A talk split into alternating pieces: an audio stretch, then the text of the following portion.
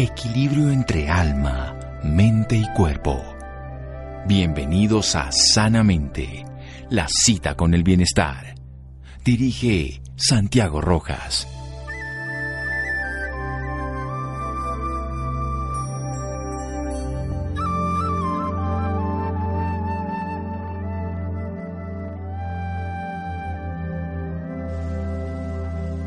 Una emoción no causa dolor, la resistencia o supresión de dicha emoción causa el dolor. Frederick Dodson.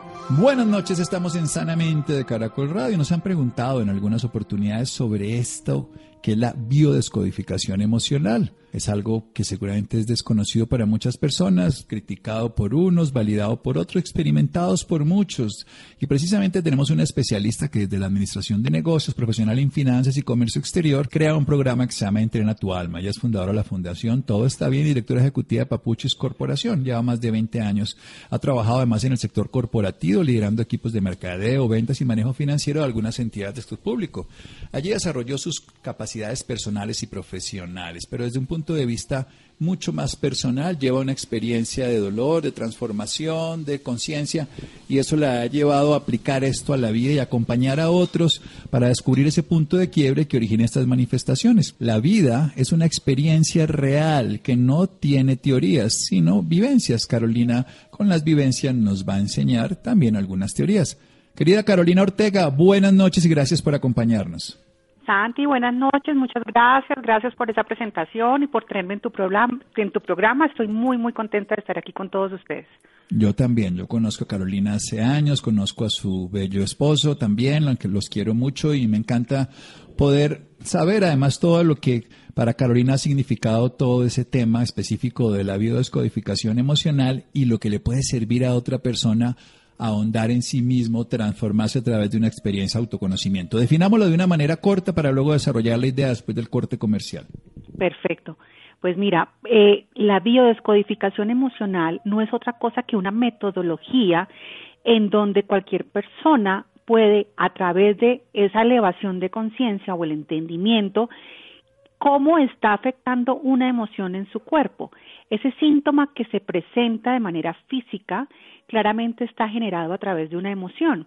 Entonces, esto es una metodología que se trabaja a través de una terapia eh, complementaria, porque no es exclusiva, es una terapia complementaria que puede utilizar una persona para identificar la razón por la cual está apareciendo un síntoma físico en su cuerpo.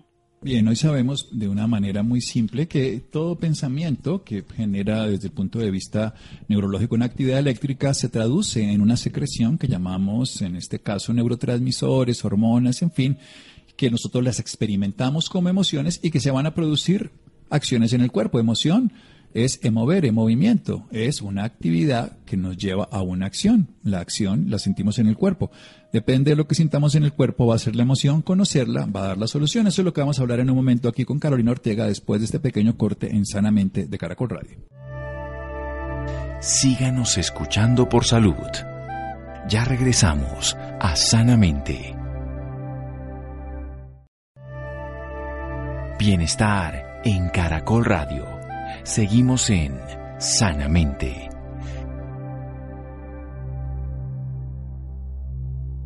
Seguimos en Sanamente de Caracol Radio, una especialista en administración de negocios. Ella es creadora del programa Entrena tu alma. Procesos personales la llevan a no solo trabajar para estar detrás de bambalinas, sino ejercer como ser humano para descubrir Digo porque ejercer por ser humano, porque los seres humanos parecemos robots y máquinas y no hacemos uso de nuestra capacidad de crear, y en este caso crear nuestra salud o nuestra enfermedad. Lo que nos va a hablar es la biodescodificación emocional, una estrategia de entendimiento donde descubrimos desde el cuerpo la emoción que la genera y cómo transformarlo. Hablemos un poco más entonces de la biodescodificación. Carolina Ortega, gracias. Pues mira, Santi, normalmente todas las emociones que no logramos entender o que no procesamos, que no expresamos, que reprimimos, eso va a generar un fuerte estrés y ese estrés después es el que va a implosionar en algún tipo de órgano. Entonces lo que busca la biodescodificación es lograr ese entendimiento, es empezar a tomar conciencia para facilitar los tratamientos médicos complementarios, claramente. Eh, la enfermedad te llega a ti eh, y viene a enseñarte algo y viene a explicarte algo. Tenemos que preguntarnos para qué estoy presentando este síntoma, no por qué, no por qué me enfermé, no porque eh, tengo esta condición especial o por qué se me genera esto, sino para qué, qué me quieres ¿Qué me quiere decir mi cuerpo a través de esta enfermedad, no? Sí, el cuerpo siempre nos está mostrando algo. hay una forma muy fácil también de verlo. El cuerpo no engaña, la mente y las emociones sí, porque la mente y las emociones las estamos nosotros condicionando, pero el cuerpo nos muestra las cosas tal cual como son. Lo que pasa es que no ponemos atención. ¿Cómo hacemos para poder poner atención, llegar a ese entendimiento, a esa toma de conciencia y desarrollar ese para qué? Pues mira, Santi, lo que tú estabas diciendo, el cuerpo no entiende si tú lo estás alimentando solamente con alimentos físicos o líquidos o si esos pensamientos y esos sentimientos también es una forma de alimentar eh, el cuerpo. Entonces el cuerpo no alcanza a diferenciar qué le estás metiendo tú a ese cuerpo. Entonces, una forma eh, de saber cómo nos cuidamos en la alimentación, de tener, comer alimentos saludables, eh, de no comer grasas, de no comer azúcar, de no comer ciertos alimentos que sabemos que está comprobado que no son buenos para el organismo, de la misma manera tenemos que tomar conciencia de esas emociones o sentimientos, los cuales son eh, nocivos para, para tu cuerpo y no significa que no se te vayan a presentar ese tipo de emociones eh, o, que vayas a tener circunstancias de vida que de pronto no te, no te lleguen a gustar. Pero el, digamos que la, el, gran, el gran dilema o, la, o el gran esfuerzo que tenemos que hacer es de identificar esas situaciones y canalizarlas, no esquivarlas o no simplemente no, no verlas, sino, sino procesarlas, entenderlas y desagregarlas. Entenderlas, procesarlas y desagregarlas. Aquí son tres palabritas que quisiera que desarrolláramos. ¿Cómo las entendemos? ¿Cómo entendemos una emoción? Luego, ¿cómo la procesamos y cómo las desagregamos? Claramente, lo que toca hacer es primero definirla, ponerle un nombre a esa emoción. Eh, una vez le pones el nombre, por ejemplo, rabia, es una emoción que te llega a tu vida, rabia, empiezas a decir por qué tengo rabia, entender cuál es esa emoción que te está generando esa rabia. Entonces, tengo rabia porque eh, la situación que se te presente, eh, no sé, el señor se comió, el señor no paró, no hizo un stop y siguió, siguió adelante. Ok, ya la definiste, ok. Ahora hay que desagregar esa información quitándole todas esas eh, descripciones subjetivas que le podemos dar y bajarlo a, una, a un primer orden, a una realidad que sea comprobable, porque lo que pasa es que normalmente la emoción que nos sucede le ponemos eh, toda la subjetividad del caso para victimizarnos o culpar a otros de las propias situaciones que nos pertenecen. Entonces, por eso te decía yo, hay que definirla, hay que entenderla y hay que desagregarla, a bajarla a un primer orden de realidad. Y el primer orden de realidad es algo que sea comprobable, no que sea algo subjetivo, sino que realmente sea comprobable. Bueno, que sea subjetivo es toda la interpretación nuestra y que sea comprobable. ¿Cómo podemos comprobar ese orden de realidad? Cuando tú puedes verificar el primer orden de realidad es cuando es algo que tanto para ti como para mí es real. Te voy a poner un ejemplo. Carolina tiene 45 años y nació en Colombia. ¿Tú puedes comprobar eso?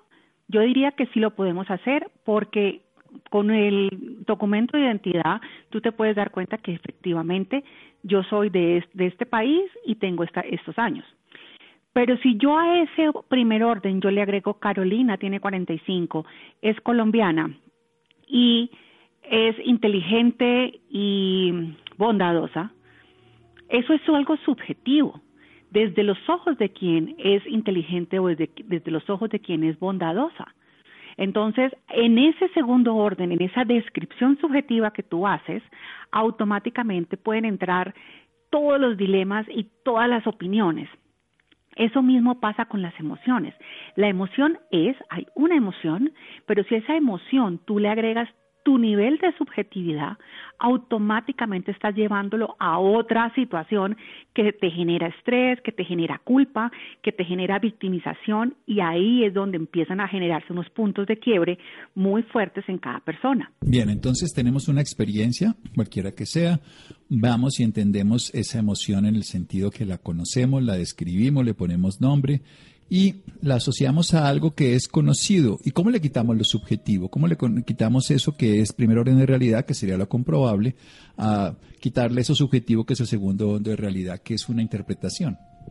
Claro, porque si entendemos que cada ser humano tiene una realidad propia, tiene unas creencias, que esas creencias han sido o bien generadas por él mismo o aprendidas o desarrolladas a través de la sociedad donde se desenvuelve, de las familias eh, donde crece, y empezamos a entender que cada ser humano tiene una propia realidad y una propia percepción, ahí en ese momento tenemos que entender que esa subjetividad depende de muchas informaciones que cada ser humano le haya dado. Entonces es la manera como, como desde el entendimiento y desde esa elevación de conciencia, no juzgamos, no señalamos, sino simplemente vemos a través de nuestra proyección que si lo que nosotros nos está molestando o lo que nosotros estamos percibiendo claramente nos pertenece. Bien, entonces cada uno tiene su propio universo, mundo, realidad particular y sobre esa realidad construye la percepción de lo que podría ser, en este caso, más comprobable. Esa subjetividad de cada uno de nosotros interfiere, pero eso tiñe, transforma, colorea, altera esa realidad. ¿Cómo hacer para que eso no genere precisamente sufrimiento o malestar? Cuando tú decides entender que tu mundo, que tus situaciones personales te pertenecen, que tú las has creado, vuelvo y te digo, dejas de, de victimizarte. Cuando tú automáticamente haces conciencia de esas situaciones, empiezas a preguntarte hacia adentro qué emoción o qué situación en tu pasado todavía continúa eh, sin desarrollarla, sin entenderla y por qué todavía sigues presentando ese síntoma o ese, ese malestar. Claramente hay alguna situación en tu pasado que debido a tus creencias, que debido a tus percepciones, no has podido resolver ahí, cuando tú empiezas a mirar hacia el interior y no hacia el exterior, empiezas a encontrar esas respuestas. Bien, vamos a hacer un pequeño corte para saber cuáles son ese tipo de respuestas, que por supuesto van a ser individuales, pero cómo podemos llegar y qué podemos hacer. En un momento aquí en Sanamente de Caracol Radio con Carolina Ortega nos está hablando de la biodescodificación emocional una estrategia de autoconocimiento y de transformación, un entendimiento de la emoción cómo se expresa en el cuerpo y cómo afecta a nuestra salud. Una estrategia terapéutica. Seguimos aquí en Sanamente de Caracol Radio. Síganos escuchando por salud. Ya regresamos a Sanamente. Bienestar en Caracol Radio. Seguimos en Sanamente.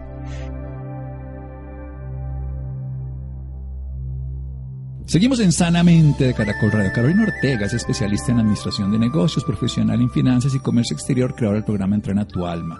Experiencias de acompañamiento a su pareja Papuchis, que trabaja en todo el tiempo de crecimiento personal, de enseñanza, de autoconocimiento y sus experiencias particulares ya como la misma vida nos lleva siempre a educarnos, recordemos que la vida tiene sus propias aulas, sus propios métodos, sus propios procesos y algunos alumnos se vuelven aventajados porque lo experimentan, otros se quedan repitiéndolo a través del sufrimiento, el dolor, la enfermedad, buscando culpables, pero esta estrategia busca es conocer el origen, ¿no? El culpable, pues la realidad es simplemente una interpretación que nosotros le damos. Entonces, ese tipo de estrategias lo que hace es un entendimiento, una toma de conciencia, un para qué. Se va descubriendo la emoción, se va al cuerpo, se tiene la, la sensación física, pero se va indagando dónde está esa emoción, se va procesando hasta que se desagrega. ¿Por qué? Porque si hay un primer orden de realidad que se puede comprobar como un hecho tangible, digamos, en la fecha de hoy, pues es objetivo en el sentido que pensaríamos de diferente manera que es lo mismo. Pero ya cuando tiene todo lo subjetivo, pues es parcialmente adaptable a una persona, para otro es totalmente discutible, para otro tiene sentido, entonces ahí es la subjetividad. Y cuando uno se va a sentir, a experimentar, a reconocer esa sensación corporal, puede ir a un origen de una creencia, de un dolor, de una experiencia que no ha sido resuelta. Y ahí es donde vamos para seguir aprendiendo con Carolina Ortega, de biodescodificación emocional. Adelante, Carolina. Seguir la idea. Espectacular, Santi, todo lo que acabas de decir.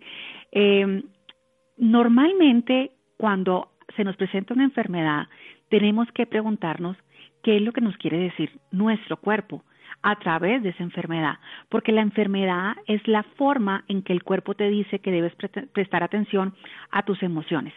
Eh, normalmente nos preguntamos por qué estoy enfermo. La pregunta adecuada sería ¿para qué presento este síntoma? Y cómo podemos empezar a, identificar eh, qué situación o qué emoción origina ese bloqueo en nuestro cuerpo, empezando a entender eh, el origen, digamos que el síntoma que se presenta en tu cuerpo te va hablando. Si el síntoma te prohíbe, te prohíbe ver, qué cosa no estás queriendo ver en tu realidad, a qué te niegas, eh, a, qué, a qué te niegas a, ver.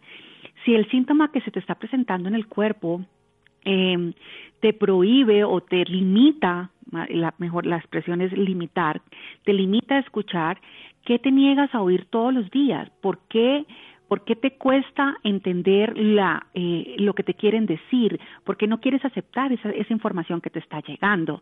Eh, porque cada órgano tiene una función y la limitación de esa función es lo que el cuerpo nos quiere decir, que prestemos atención, que hay una emoción la cual no hemos querido resolver. Así más o menos te puedo explicar eh, cuál es el cuál es el fondo o el trasfondo que uno empieza a ver a través de la biodescodificación con las señales que presenta tu cuerpo. Bien, entonces vamos es conociendo paso a paso las señales del cuerpo nos están mostrando algo que está oculto. ¿Qué hacemos con eso que descubrimos? ¿Qué hacemos con eso? Porque entonces descubro cosas que ni quería volver a ver, que están ahí todavía guardadas, o incluso que ya sabía yo porque las tenía de alguna manera claras por experiencias traumáticas. Pues si el síntoma se sigue presentando, claramente no lo ha resuelto. Y es necesario viajar a esa situación y cambiar la información con la cual lo generaste. Y esa información se puede lograr a través de esas terapias de biodescodificación, de ir y cambiarle la información, porque el cuerpo no entiende de tiempos, ni horas, ni, ni fue hace un año, ni fue hace tres meses, ni fue ayer. No, simplemente fue una emoción que no se canalizó, que está en tu cuerpo, que no la has podido resolver, que sigues teniendo rabia o rencor por una situación presentada hace tres años o cinco años en tu vida y como no lo resuelto, el cuerpo lo sigue sintiendo como si estuviera presente. Entonces la forma es si continúas, si persiste un dolor, si persiste una enfermedad, si persiste algo, es necesario ir a ese momento donde se generó esa crisis o ese evento y cambiarle tu propia percepción sobre el tema y modificar la situación presentada. Bien, vamos ahí, vemos la escena, reconstruimos el, el hecho, esa experiencia traumática donde fuimos agredidos, lesionados, ultrajados. ¿Qué hacemos ahí? ¿Cómo la podemos modificar? ¿Cómo podemos hacer algo con respecto a un dolor emocional donde yo siento que no fue correcto y que no quiero volver a verlo? Claro, si esa situación pasa y te pasó en tu pasado, pues entender que el pasado ya pasó. Y no es solamente liberar esa situación para el beneficio, para no vivir eh, como desde la óptica del mundo o de los demás, es para ti mismo, es para que tú te puedas liberar y no sientas y no tengas cargas ni de rencor, ni de rabia, ni todas esas represiones que puedes tener, haber tenido por una situación presentada. Entonces tú puedes reescribir tu historia, tú puedes generar una nueva realidad a través del perdón, a través de viajar, llegar a esa situación, bajarla a un orden de primera realidad, es decir, quitarle un poco toda esa parte subjetiva, entender que si eso pasó para en tu vida, claramente tenía que pasar y que tú hoy tienes la capacidad de reescribir la emoción o el sentimiento que presentaste y automáticamente empiezas un proceso de transformación cambiando la percepción, la creencia, la emoción o sentimiento. Y esto el inconsciente lo toma como si lo estuvieras viviendo nuevamente y acabas de reescribir esa situación que se te presentó en tu vida en el tiempo que haya pasado.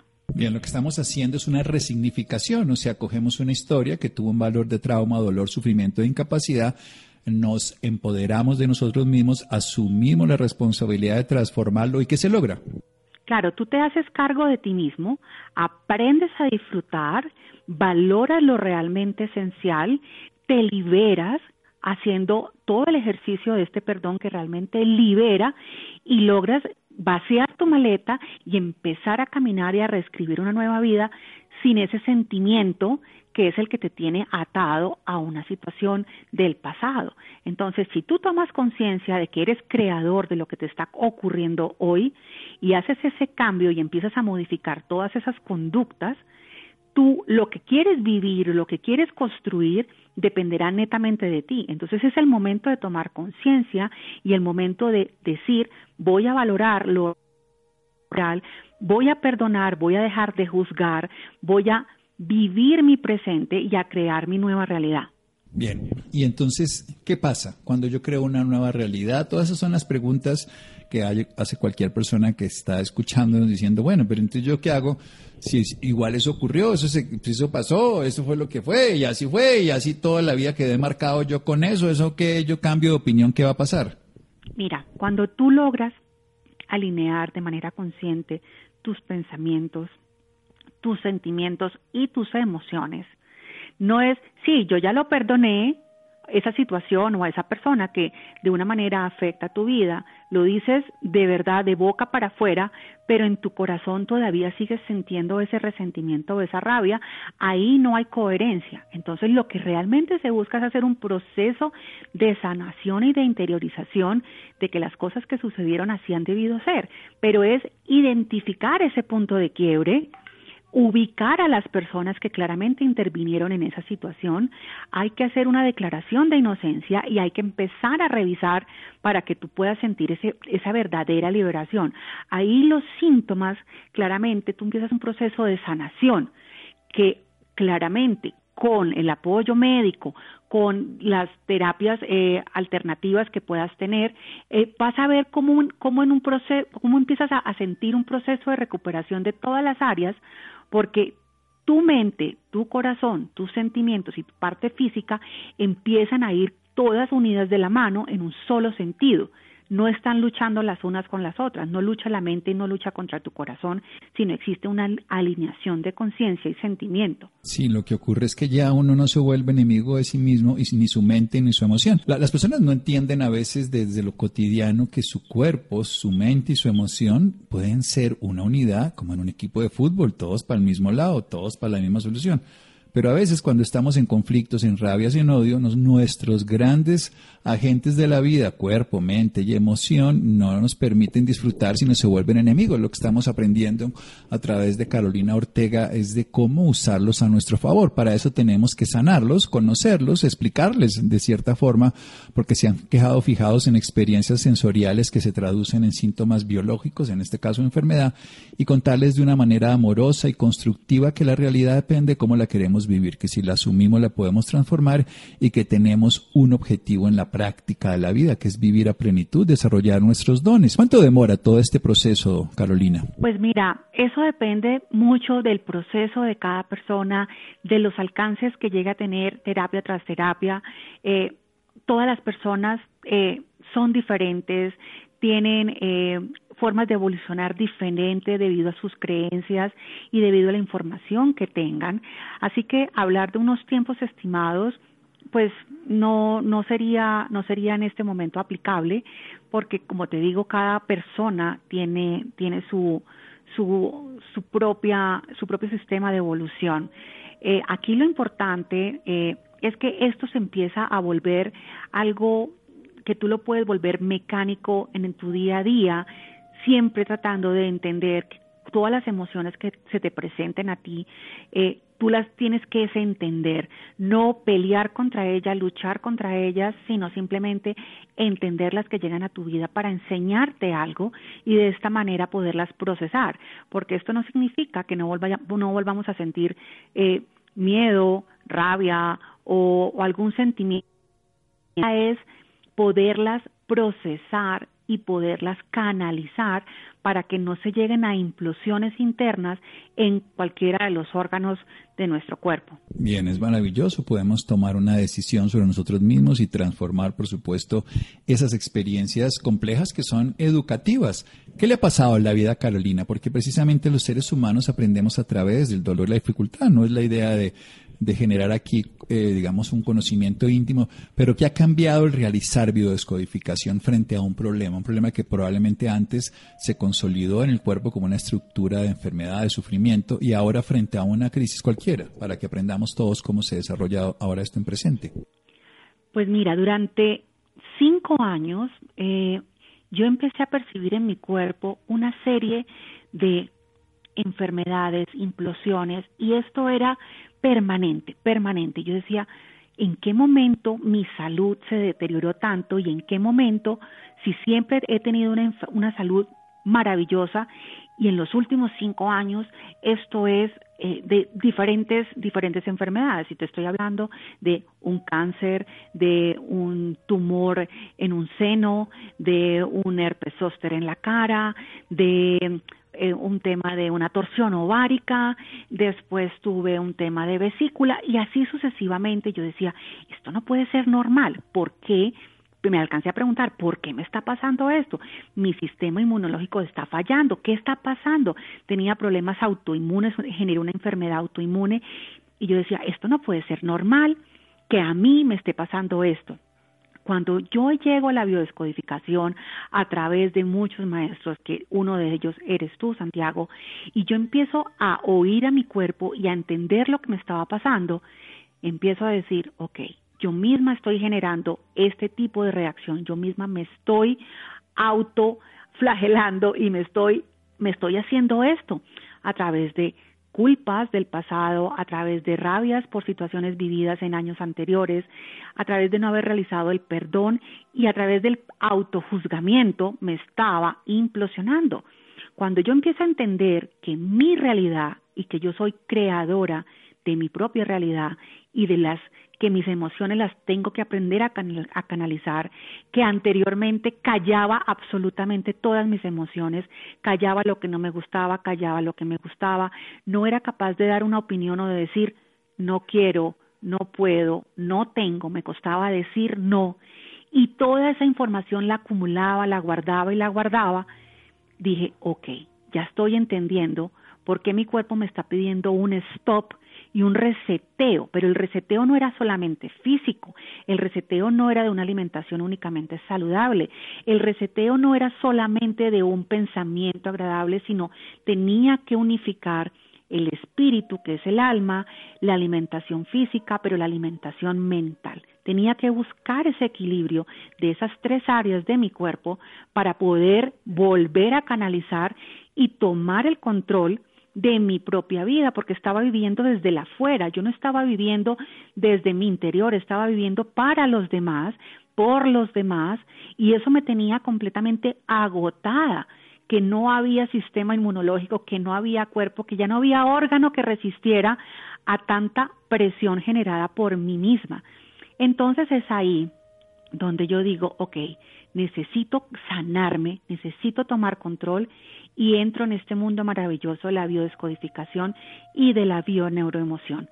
Y es a través de estas herramientas que yo logro tener en este momento ya el conocimiento para arrancar mis procesos de autosanación y ayudar a otros también a encontrar esos puntos de quiebre para que también comiencen con su proceso de sanación. Como yo te decía al principio, eh, esos, esas terapias o estos procesos son complementarios a todas las eh, situaciones que se nos que podamos tener la ayuda psicológica la ayuda de la medicina a través ya sea homeopática sea eh, biológica o medicina eh, tradicional no es reemplazable de sino es un sistema es una terapia complementaria que claramente nos ayuda muchísimo a, a nivelar eh, todas, digamos que estas tres áreas que te comentaba, Santi. Excelente, es una experiencia que tiene un proceso de abordaje, de conocimiento y que además ya no es teórica, porque cuando uno lo vive como lo está viviendo, Carolina, como lo está experimentando en cada momento, se vuelve no solamente la posibilidad de beneficio para ella, sino para todos los que la escuchamos y los que podemos aprender precisamente. Tenemos unos datos, Carolina, para cualquier persona interesado interesada para que pueda tener acceso a esta información, al conocimiento o acceder a una consulta y un apoyo profesional. Gracias, Santi. En nuestra página web www.papuchis.com Ahí puedes encontrar estos acompañamientos personalizados que realizamos Juan Manuel y yo. Y también voy a dejar un teléfono que es el 314-264-6168. Ahí pueden eh, ingresar a nuestra comunidad y solicitar estos acompañamientos eh, de biodescodificación emocional. Biodescodificación emocional, acompañamientos terapéuticos, Bogotá 314-264-6168, 314-264-6168 o si no en papuchis.com. Muchas gracias, Carolina. A ti, Santi, mil y mil gracias por este espacio, por compartir esta información con todos tus oyentes. Te mando un abrazo gigante. Bueno, seguimos en Sanamente de Caracol Radio. Síganos escuchando por salud. Ya regresamos a Sanamente. Bienestar en Caracol Radio. Seguimos en Sanamente.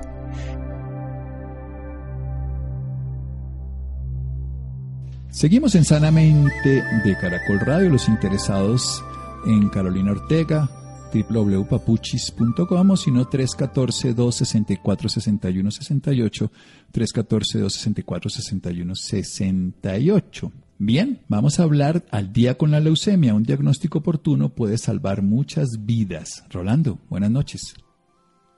Buenas noches Santiago y también para todas las personas que nos escuchan a esta hora en Sanamente de Caracol Radio. En el marco del Día Mundial de la Leucemia Mieloide Crónica, Pfizer invita a tomar conciencia sobre la importancia de la, detección y el diagnóstico oportuno de la enfermedad. La Asociación Americana contra el Cáncer afirma que esta enfermedad también conocida como leucemia mielógena crónica, es un tipo de cáncer que se inicia en las células hematopoyéticas de la médula ósea y que invade la sangre. Aproximadamente el 10% de las leucemias son de este tipo. En un 90% de pacientes con este tipo de enfermedad existe un cambio genético entre los cromosomas 9 y 22, dando lugar al llamado cromosoma Filadelfia, y es por esto que desde 2011, el día 22 de septiembre, en inglés 922, se ha seleccionado como el Día Mundial de la Leucemia Mieloide Crónica. Para hablarnos más del tema nos acompaña la doctora Yolima Méndez, psicóloga y presidenta de la Fundación Colombiana de Leucemia y Linfoma. Doctora Yolima, buenas noches y bienvenida Sanamente. Muy buenas noches, Rolando, y buenas noches a toda la audiencia. Doctora, primero que todo cuéntenos a profundidad lo que es la leucemia mieloide crónica. Bueno, usted ya lo ha dicho, es un tipo de cáncer de la sangre, es una alteración que se presenta cuando por una causa desconocida los cromosomas 9 y 22 se alteran y se mutan y se intercambian y esto produce eh, lo que se conoce como cromosoma Filadelfia y es la causa de esta leucemia mieloide crónica que es además pues, poco común y que se presenta principalmente en los adultos. Además de este tipo de leucemia, ¿qué otros tipos hay? Grandes grupos que son eh, las leucemias agudas y las leucemias crónicas. Y dependiendo de la línea celular que se afecte, pues eh, serán linfoides o mieloides. Realmente la leucemia es, el típico cáncer de la sangre en donde un glóbulo rojo, se, un glóbulo blanco, perdón, los leucocitos se alteran eh, y, se vuelven inmaduros y empiezan a proliferar de manera descontrolada, afectando todo el funcionamiento de las células de la sangre. Actualmente, ¿cuál es el panorama de Colombia frente a cualquier tipo de leucemia? Pues digamos que, que es una enfermedad que se presenta más frecuentemente en los niños, eh, de hecho, es el tipo de cáncer más frecuente en la niñez, la leucemia linfoblástica aguda. Aún así, eh, vale la pena precisar que el cáncer en los niños es una enfermedad más bien rara, es decir, poco frecuente, pero ocupa más o menos un tercio del total de los tipos de cáncer en la niñez. En los adultos es poco frecuente, ocupa más o menos el décimo lugar entre los tipos de cáncer más frecuentes y eh, su incidencia es aproximadamente de más de 2.000 casos cada año.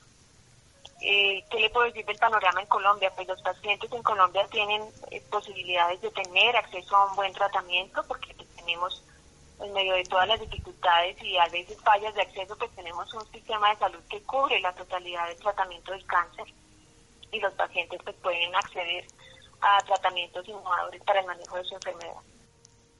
Doctora Yolima, ¿por qué hacer un llamado sobre la importancia del diagnóstico oportuno de esta enfermedad? porque es frecuente encontrar que los pacientes eh, llegan tarde al diagnóstico y esto se debe a diferentes razones. Por un lado, pues al desconocimiento de los mismos pacientes frente a la sintomatología.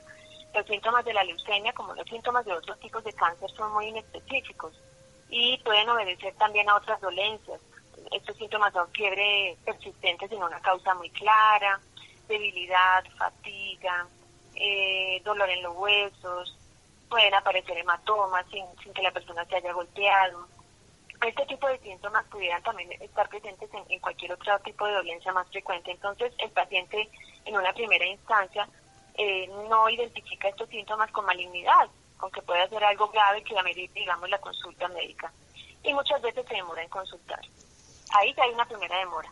Cuando el paciente decide consultar, se encuentra también con alguna dificultad en el primer nivel de atención para relacionar estos síntomas con cáncer, porque como le decía, son síntomas que pueden corresponder también con otras dolencias. Entonces, es frecuente encontrar que se dan otros diagnósticos previos a ser confirmada la, leucemia.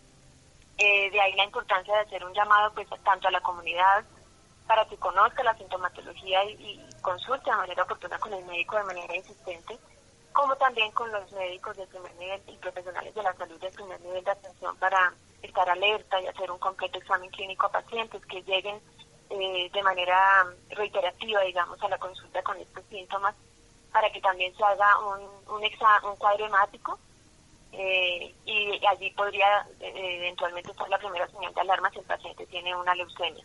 Y ante la sospecha, lo más importante es remitir al especialista hematólogo para que sea el especialista quien determine y quien diagnostique el paciente. Doctora, ¿cómo es el tratamiento de alguien con cualquier tipo de leucemia? En el caso de la leucemia aguda son protocolos de quimioterapia, en donde el paciente recibe varios ciclos de quimioterapia, algunos dependiendo de sus eh, características y el tipo de leucemia en específico, podría ser candidato para un trasplante de médula ósea. Eh, en el caso de la leucemia mieloide crónica sí tiene un tratamiento muy eh, especial, digamos, y diferente a cualquier otro tipo de cáncer. Estos pacientes no, no, no necesitan, digamos, de, un, de una quimioterapia intravenosa, de hospitalizaciones como lo requiere, como lo requeriría cualquier otro paciente con cáncer, sino que su manejo está dado a través de una de un medicamento oral de uso ambulatorio. Entonces el paciente, eh, su médico le prescribe este medicamento y el paciente puede tomarlo en la comodidad de su casa, eso sí, todos los días y de por vida. ¿sí? Entonces es una enfermedad, como su nombre lo dice, crónica, es decir, pues no tiene cura, digamos, en la mayoría de los casos, eh, pero el paciente se puede estar muy bien controlado y tener em, su enfermedad eh, bajo un correcto cuidado siempre y cuando sea muy adherente a esta terapia, a este tratamiento de manejo ambulatorio. Doctora, ¿estos pacientes o estos tratamientos han, se han visto afectados por esta situación causada por el COVID-19? Sin duda, sí. Sí, Rolando, eh, muchos pacientes han tenido que suspender sus citas con especialista o han tenido que aplazarlas. Eh, otros pacientes pues han visto, han tenido encuentros con su especialista, pero a través de la teleconsulta, que es algo bueno, digamos, que nos ha dejado esta pandemia y que, digamos, todos los actores de salud coinciden en que debe permanecer más allá de la pandemia.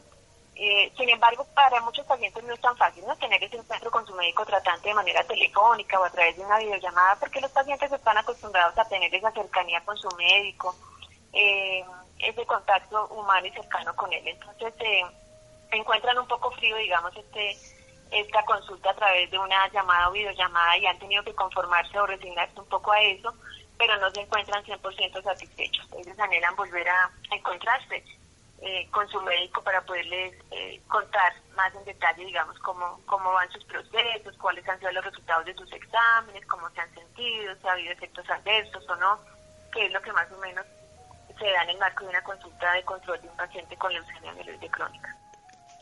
Desde su punto de vista como psicóloga, ¿cuán importante es el acompañamiento para alguien con leucemia?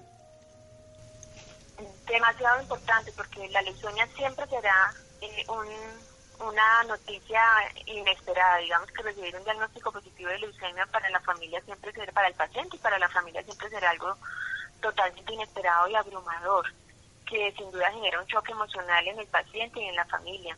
Eh, esto requiere desde luego de, de un apoyo en, en donde el paciente pueda encontrar cómo asimilar esa nueva situación de salud, cómo aceptarla aceptar esa nueva condición de salud y tener también la asesoría y la guía para desarrollar esas habilidades y, y, herramientas que le permitan afrontar de manera positiva todo ese proceso de tratamiento que a veces es largo y doloroso, principalmente en las leucemias agudas, y, y poder tener, digamos, como la fortaleza para superar las dificultades que vienen con el tratamiento y salir adelante.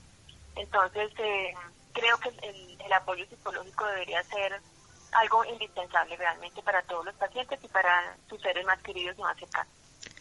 Sabemos que este tiempo ha sido difícil por la cuestión de, de temas de pandemia por el COVID-19. ¿Cómo brindar ese tratamiento, ese apoyo psicológico tanto a pacientes como, como a la familia del propio paciente? Bueno, pues desde, desde la Fundación Colombiana de Leucemia y Linfoma lo hemos estado haciendo vía telefónica. Rolando, creo que eh, en estos tiempos nos toca aprovechar también esos recursos eh, virtuales y hacerlo a través de videollamada o de teléfono, como le quede mejor al paciente. Pero sí hemos estado muy pendientes de, brindarles ese apoyo porque muchos pacientes han tenido que vivirlo solos en su hospital. Digamos, los pacientes de leucemia aguda, por ejemplo, que ya estaban hospitalizados para iniciar sus ciclos de quimioterapia, pues prácticamente durante la pandemia han tenido que estar muy aislados y no han podido recibir visitas, entonces la soledad y el sentimiento de, aislamiento ha sido algo frecuente en ellos y hemos tenido la oportunidad de, fomentar no solamente estas llamadas individuales para darles el apoyo emocional, sino también llamadas grupales. Hemos hecho grupos de apoyo, por ejemplo, entre jóvenes con leucemia, entre pacientes más maduros también con, con leucemia y ha sido algo realmente interesante al, a lo que muchos de ellos han acudido y han, y han podido, digamos, aprovechar en este tiempo. Finalmente, doctora, ¿alguna recomendación para todas las personas que nos escuchan a esta hora? Decirles pues, que la leucemia eh, es una enfermedad que puede presentarse a cualquier edad, como lo vimos, desde niños hasta personas mayores, eh, que presentan unos síntomas inespecíficos, como lo dije al comienzo, y que debemos estar informados y, y, y lo más importante es nunca descuidar eh, nuestra salud, es decir, ante síntomas inusuales, y nos empezamos a sentir cansados, fatigados más de la cuenta, o a perder peso sin haber hecho dieta, o a presentar eh, dolor en los huesos, son síntomas inusuales. No siempre tenemos que pensar que es estrés, que es cansancio, sino lo importante es consultar y consultar oportunamente para que sea el médico quien, quien determine qué está pasando.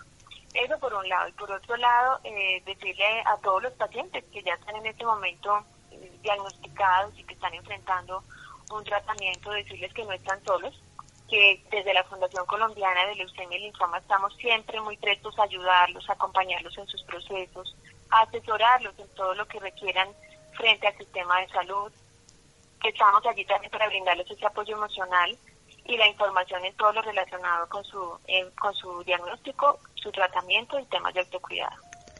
Doctora Yolima Méndez, gracias por esta valiosa información y por acompañarnos esta noche en Sanamente. Con muchísimo gusto, gracias a ustedes por la invitación. Quisiera tal vez eh, por último invitar a los pacientes a que visiten nuestra página web si quieren tener más información sobre nuestros servicios. Es www.leucemialinfoma.org. Muchas gracias Rolando, muchas gracias a Laura, Freddy, Ricardo Bedoya, Iván, Jessy Rodríguez. Quédense con una voz en el camino con Ley Martín, Caracol piensa en ti. Buenas noches.